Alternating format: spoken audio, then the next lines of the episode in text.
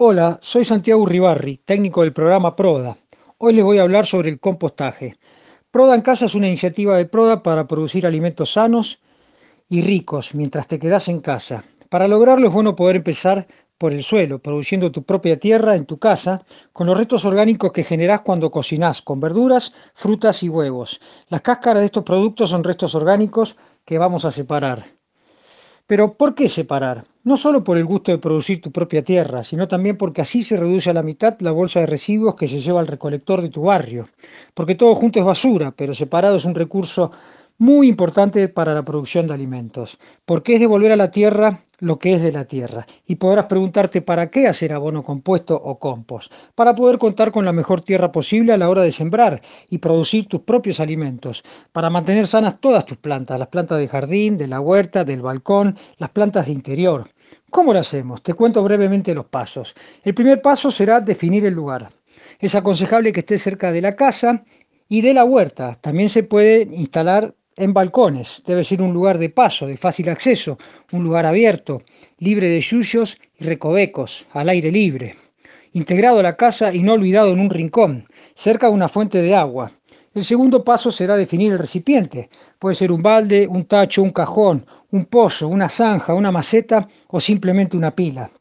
El requisito común es que tenga orificios en sus paredes y en el suelo, en el caso que no esté directamente integrado al suelo, que este sería el mejor de los casos, para que lleguen más fácilmente los insectos y las lombrices que ayudan a la descomposición del material.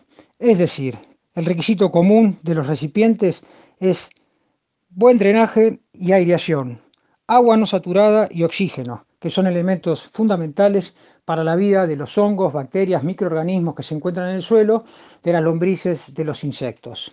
El tercer paso, ¿cuáles son los elementos que vamos a incorporar? Se dividen en dos grandes grupos, húmedos y secos. Dentro de los húmedos tenemos cáscara de frutas y verduras, cáscara de huevo, yerba, té, café. Dentro de los secos, hojas, pasto, polvo, tierra seca, pelos, cenizas, virutas.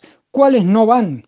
Si bien se descomponen la carne, los restos de comida, eh, harinas y panificados, no van a la bonera porque estos atraen perros, gatos, roedores, malos olores y entonces no los incorporamos a nuestra bonera.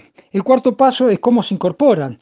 Se incorporan por capas equilibradamente, una capa de húmedo, una capa de secos, una capa de húmedo, una capa de secos. Al incorporarlo por capas, mejoramos luego la posibilidad de mezclarlo y se deja sellado, una vez que se termina la actividad diaria, con tierra, con una capita de tierra. En esa capa de tierra la utilizamos por un lado para evitar olores, pero por otro lado, incorporando esa capa de tierra estaremos incorporando hongos, bacterias, microorganismos del suelo que también ayudan a la descomposición del mantener. Hay que mantenerlo húmedo pero no saturado.